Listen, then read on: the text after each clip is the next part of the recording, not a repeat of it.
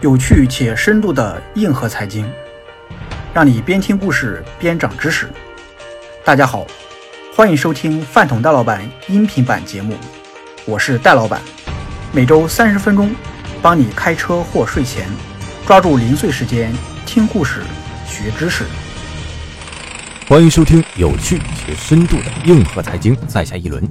本期为你带来《地产商的喧嚣三十年》，作者任小九。一九八一年十月十二号，霍英东邀请一位中央领导视察工作，地点选在中山温泉宾馆。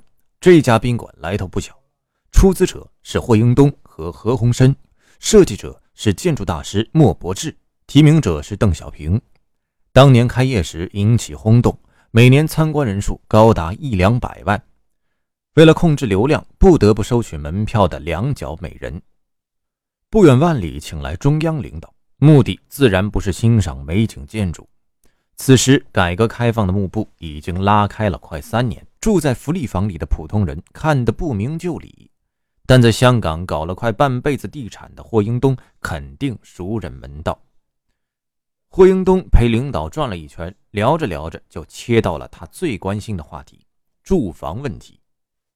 霍英东直截了当地提出要搞商品房和土地有偿使用制度。换句话说，只有停止福利分房，让房子和土地能够交易，经济才能够发展。每人一套房是国家的沉重负担，国家和个人两头都难做，这是计划经济最不成功的例子。为了增强说服力，霍英东更是直击痛点：人一出生，国家就欠他一套房，怎么得了？三年后的一九八四年，邓小平南巡视察。下榻在中山温泉旅馆，每天早餐过后都会在霍英东的陪同下晨练，爬宾馆后面的罗三妹山。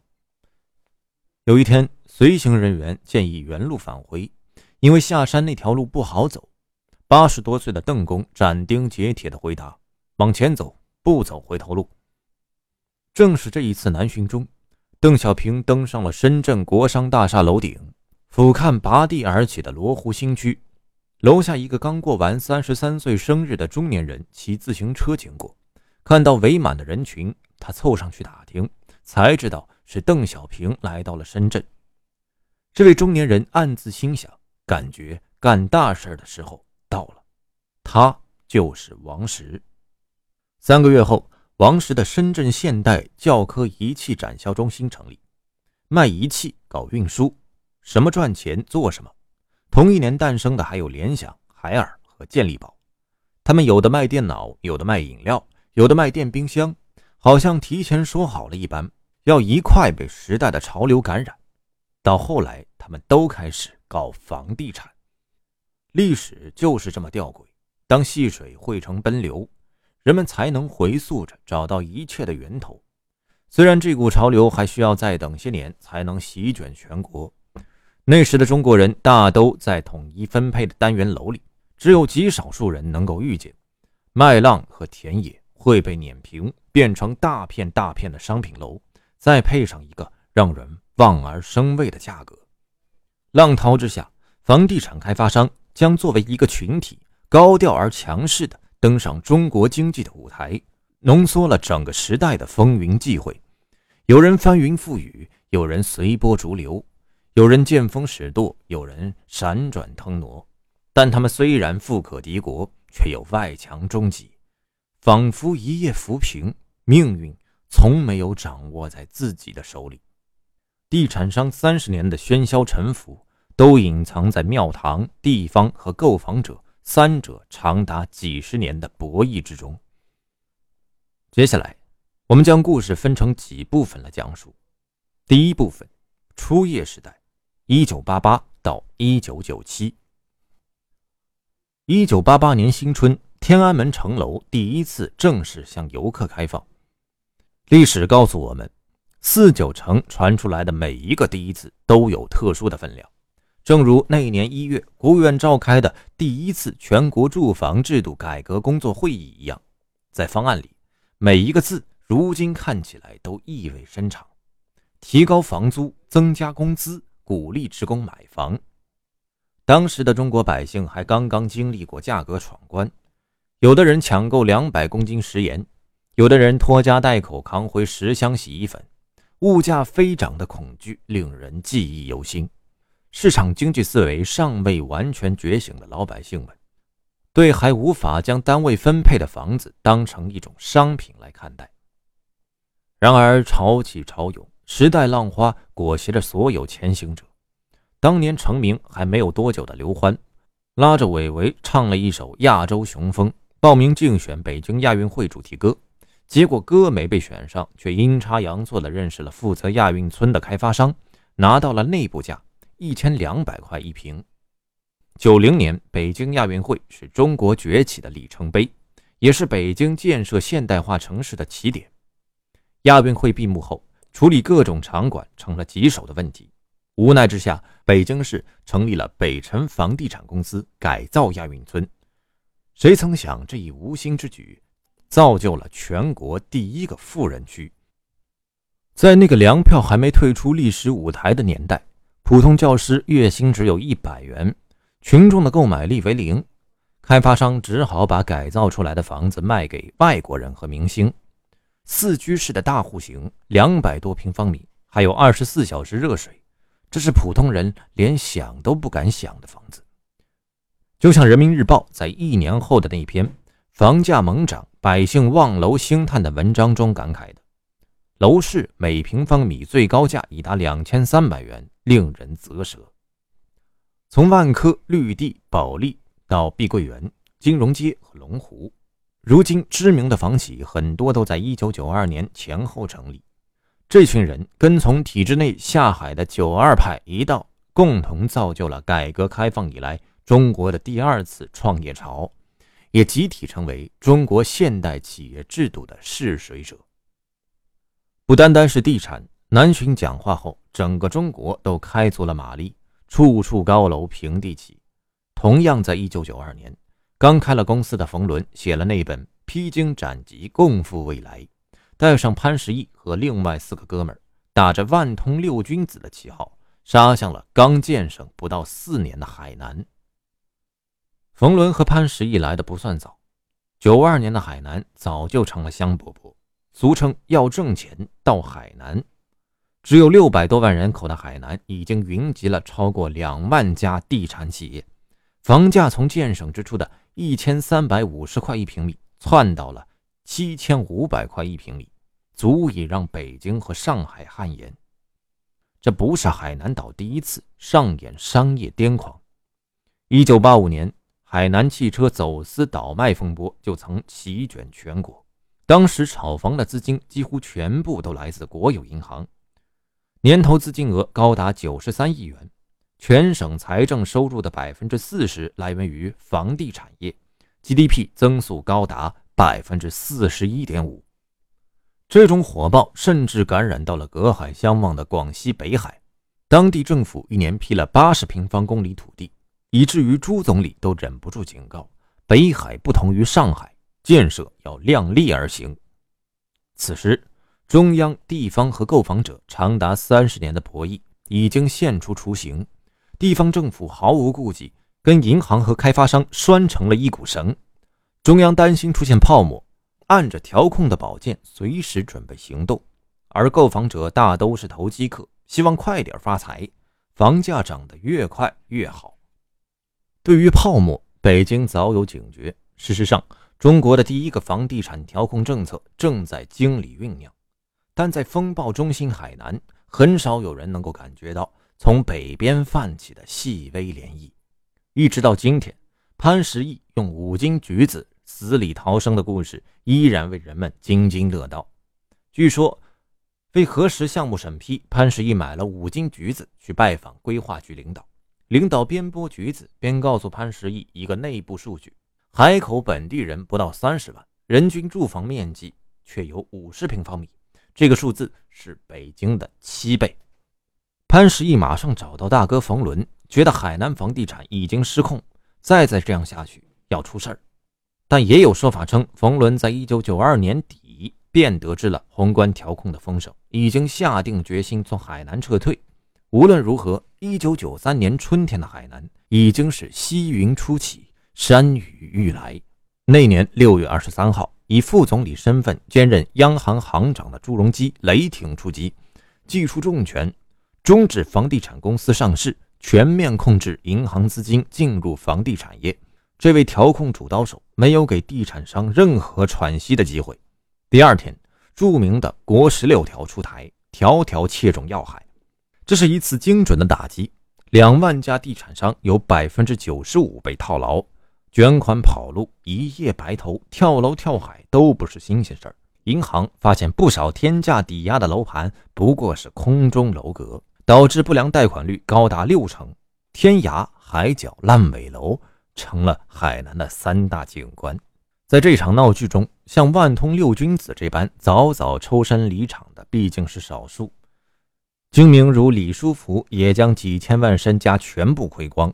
这时，人们才发现，仅占全国人口百分之零点六的海南，居然拥有全国百分之十的商品房。直到一九九九年，这些库存才逐渐被清理完。恰如日后香港媒体的评论：“既要马儿跑，又要马儿不摔倒”的思路很难实现。庙堂有庙堂的思存，江湖也有江湖的心机。熬过了调控冬天，尤其是积攒了第一桶金的地产商们，即将迎来属于他们的黄金年代。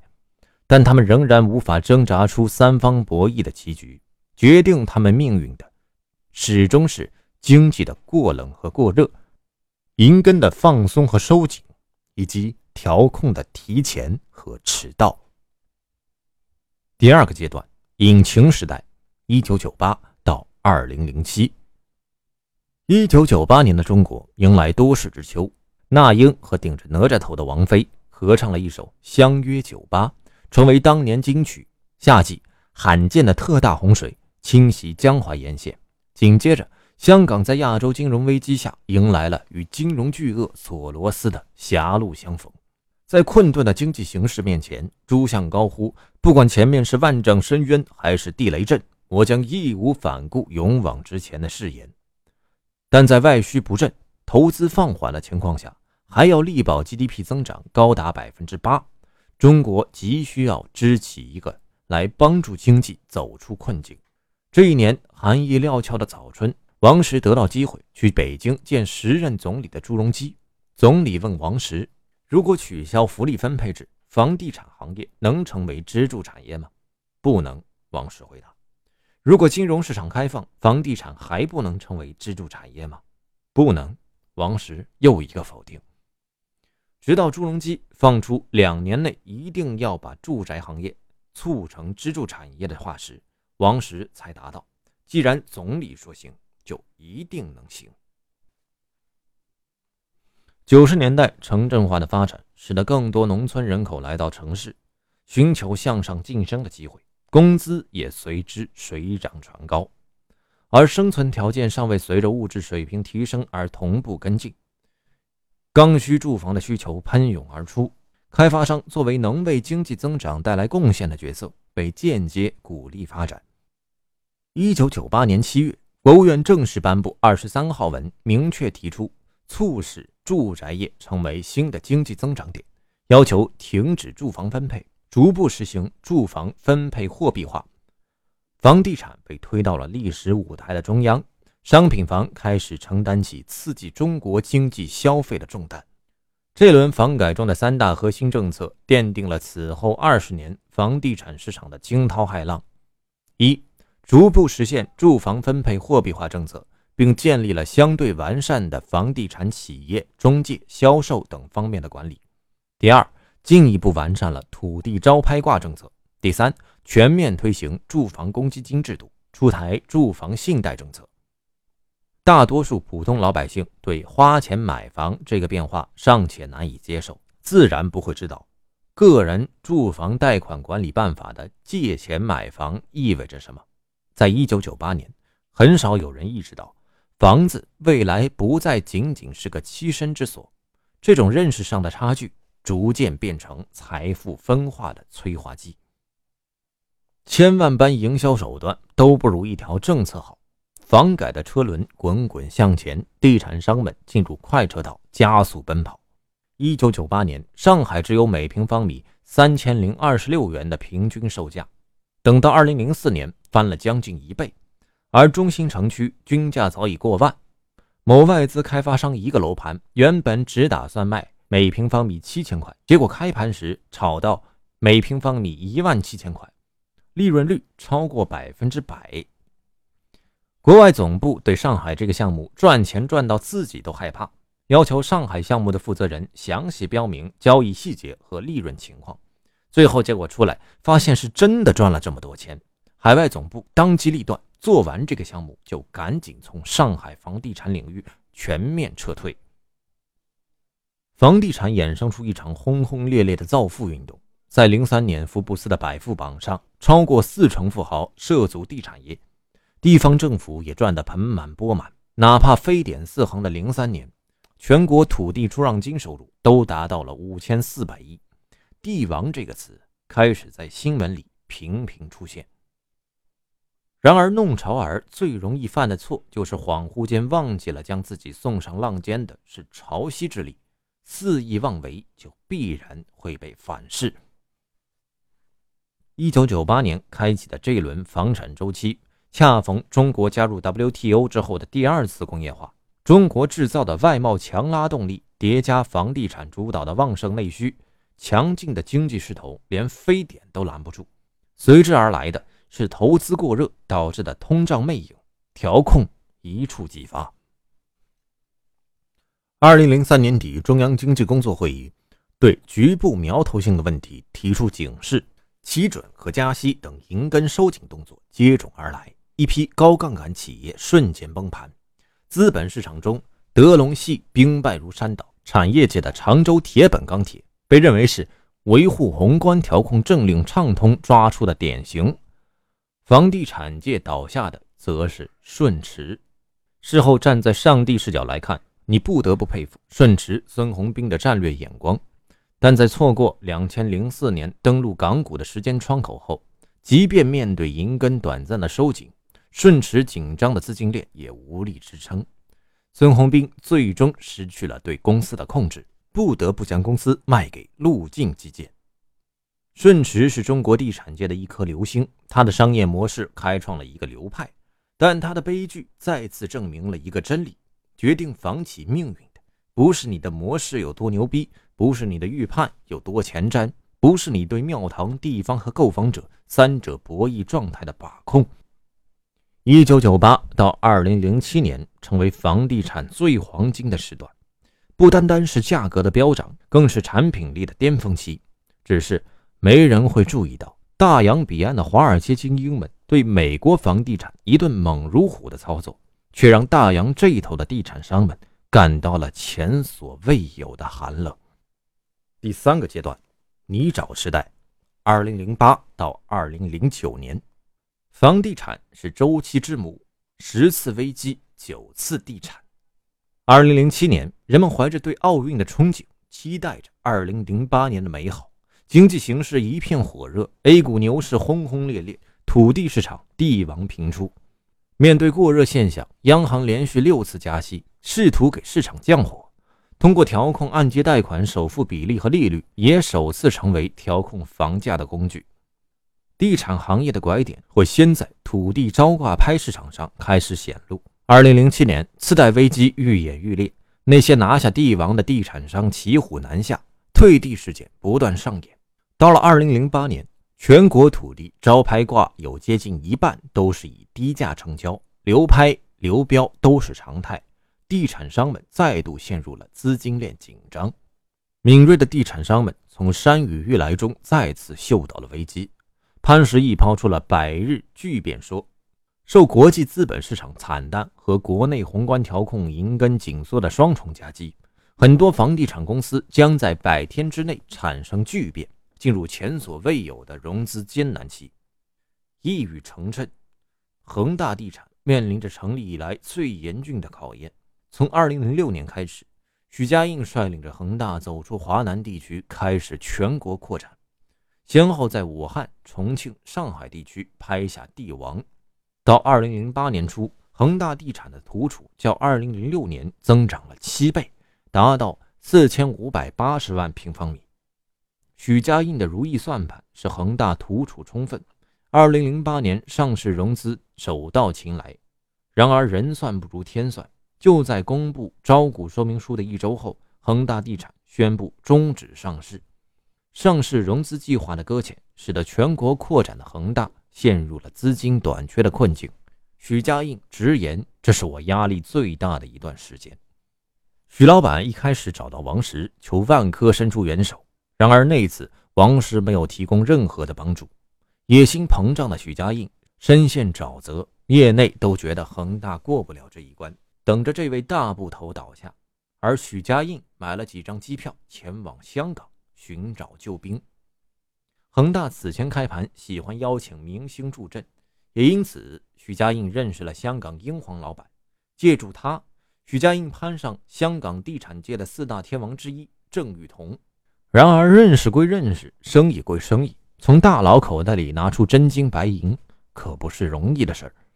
为了取得郑裕彤的信任，许家印干脆住在了香港的酒店，每周跑去跟郑裕彤吃一次饭。再陪老爷子打牌到深夜，牌没有白打。许家印花了三个月的时间，终于打动了郑裕彤。童叔决定联手德意志银行和美林银行等投资机构，总共斥资五亿美元入股恒大。而郑裕彤自己旗下的周大福就出资一点五亿美元，负债率大幅降低，现金趴在账面上。许家印终于松了一口气。四面楚歌的恒大这一关。算是过了。断臂求生后的许家印，利用明星加低价的促销手段，让恒大第一次跻身百亿房企之列。而站台的明星当中就包括范冰冰。但真正让许家印完全渡过难关的，不完全是郑裕彤，童叔只是帮恒大等来了涅槃重生的四万亿。就像年初的那场大雪一样。中国楼市在2008年踩下了急刹车，先是万科在杭州因为降价被业主砸了售楼处，接着是好几家赴港 IPO 的房企接连折戟，同样遭殃的还有地产中介。单单在上海，中介门店就从2006年的1.6万家锐减到两三千家。当开发商深陷泥沼的时候，第一个从棋局里退出的就是买房的人。楼市成交低迷。股市一泻千里，庙堂、地方和购房者的博弈关系回到了一九九八年时的状态。国家需要一剂强力针，把中国经济拉回到正常的轨道。史无前例的四万亿就这样出台了。第四阶段夜壶时代，二零一零年到今日，四万亿的疗效是连政府都没有想到。这剂猛药将中国拉到世界第二大经济体，好像事先计划好了那般，四万亿的水自然而然的就流到了房地产。想摁下快捷键，开发商突然发现，如此大环境下，不需要认真做产品，利润依旧可观，而买房的人依然络绎不绝。不需要讲究产品品质，只需要把房子造出来就行。高周转在这时候。被部分企业悄悄作为了武器，房地产拐点论喧嚣尘上。关于拐点，王石和任志强站在了对立两面。王石旗帜鲜明地站在了不买房的立场。曾在一次访问结束后，主持人私下请教王石该不该买房。王石苦口婆心地劝他：如果职业规划没确定，贷款的房子会成为人生累赘。如果当时主持人听从王石的建议，现在估计肠子都悔青了。二零一二年，万科宣布人口红利已尽，房地产步入白银时代，基本上没对过。而二零一九年，除去了万科的活下去，王石劝年轻人，即使有钱也别急着买房。很明显，过去的十余年，王石从未改变对房地产的看空。可是，一方面他奉劝不买房，另一方面，万科拿地却毫不手软。扩张的速度从来没有从前三名掉下来。任志强对王石的立论丝毫不屑，没买房的是傻子。任志强天天喊着房价要涨，引起了买不起房的年轻人的愤怒。大连的一次房企论坛上，任志强刚上台说了几句话，台下年轻人抄起一两只鞋就扔了过去，全场大哗，不少人鼓起了掌。事实上，无论是王石的拐点论，还是任志强的永远涨，都是没有从中央、地方和购房者三者博弈的角度来通盘考虑。唯一接近事实真相的是，恐怕是任志强的地产夜壶论，需要用的时候拿出来用，不需要的时候就往床底下一踢。除了一路高歌的房价，二零一四到二零一五年的中国 A 股更像失控的疯牛，上证指数从两千点涨到五千点，而中国的股市和房市之间从来都存在着默契的跷跷板效应，股市涨来的钱大多后来都流入到楼市里，于是二零一六年的楼市也没辜负预期，交出了惊人的成绩单。二零一六年像一场虚妄的梦，去库存政策下。首付比例下调，降准降税，宽松的楼市政策带给老百姓很明确的三个字：快买房。经历十余年的楼市沧桑洗礼，买房人早已心领神会，凌晨裹着棉被等待排队摇号，几千万全款装进麻袋，楼盘不接受贷款买房。三十年房龄老公房，一周暴涨一百万。二零一六年的市场就如同一个楼市段子所描述的那样，全款买房的请往里面走，按揭的不要堵在门口，公积金贷款的请把共享单车给挪走。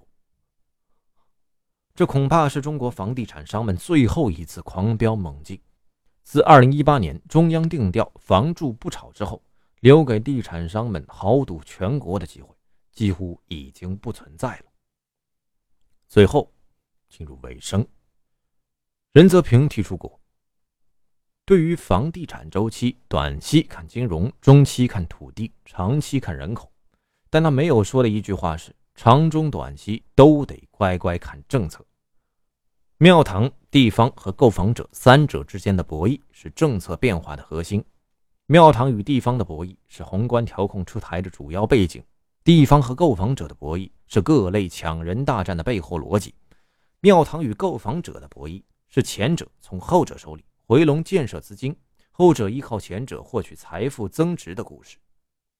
从一九九八年房改开始，刹车和油门之间不断切换，目的只有两个：避免过快增长，防止过冷下滑。就像夜晚的少女等待情人，既怕你不来，又怕你乱来。